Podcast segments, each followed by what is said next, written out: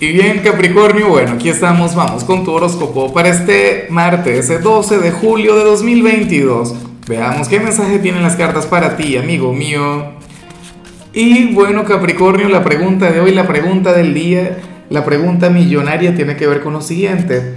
Mira Capricornio, ¿a cuál signo pertenece tu primer amor de la infancia? O sea, la primera persona por quien sentiste algo bonito. Y es curioso, te lo confieso, en mi caso fue una chica de Capricornio. ¡Wow! Una cosa tremenda. Y, y no me extraña tampoco porque yo soy de cáncer, sabes cómo es eso. Pero bueno, mira lo que se plantea a nivel general. No me gusta para nada, no me gusta ni un poquito. Y me da rabia porque yo sé que al final esto seguramente se cumple. Mira Capri, para el tarot tú serías aquel quien quiere conectar con... Pero sí te entiendo porque hoy es martes, ¿no? Tú eres aquel quien quiere conectar con su lado salvaje, eres aquel quien se quiere desmelenar. Bueno, tú serías aquel quien quiere hacer algo diferente o quien quiere aplicar algún cambio en su vida, pero sientes que no puedes. Sientes que la vida, el universo, el destino no te lo permite. ¿Por qué será? Claro, eh, esto es comprensible también. ¿Cómo, yo recuerdo que en alguna oportunidad antes, y gracias a Dios no lo pude lograr porque inmediatamente llegó la pandemia, pero Capri, yo tenía ganas de, tener un año sabático y recorrer todo el continente, eh, ir a todos esos países donde hay gente de, la comunidad a la que quiero tanto, México, Argentina, Colombia, eh, Chile, y así, México, creo que ya dije México, no lo sé, creo que sí. Pero bueno, al final no lo pude hacer. No lo hice por un tema familiar, no lo hice por, ¿sabes?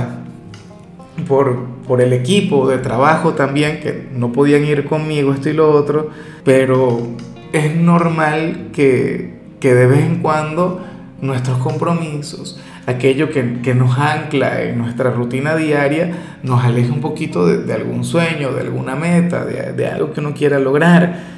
Claro, para las cartas tú simplemente lo que quieres es divertirte más, fluir más, eh, X, comenzar a salir más con los amigos, socializar, eh, eh, no sé, ponerte a estudiar algo, pero no lo podrías hacer o en todo caso no te lo estás permitiendo. Claro, si tú puedes revertir esta energía, pues perfecto, maravilloso.